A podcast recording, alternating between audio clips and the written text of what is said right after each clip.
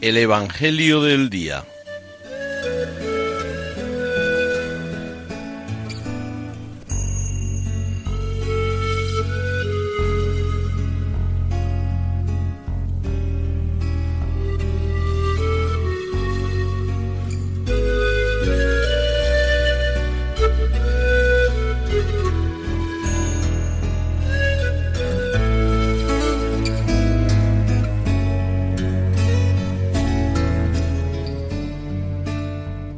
Del Evangelio según San Mateo.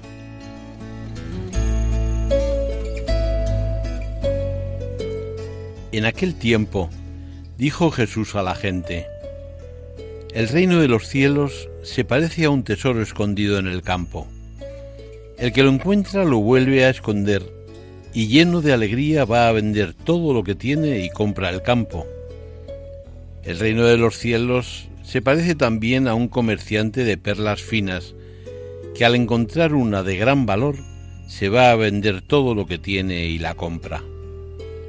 El reino de los cielos se parece también a la red que echan en el mar y recoge toda clase de peces. Cuando está llena, la arrastran a la orilla, se sientan y reúnen los buenos en cestos y los malos los tiran.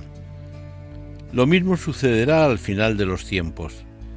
Saldrán los ángeles, separarán a los malos de los buenos y los echarán al horno de fuego.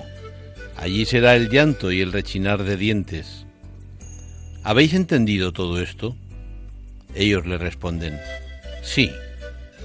Él les dijo, pues bien, un escriba que se ha hecho discípulo del reino de los cielos es como un padre de familia que va sacando de su tesoro lo nuevo y lo antiguo.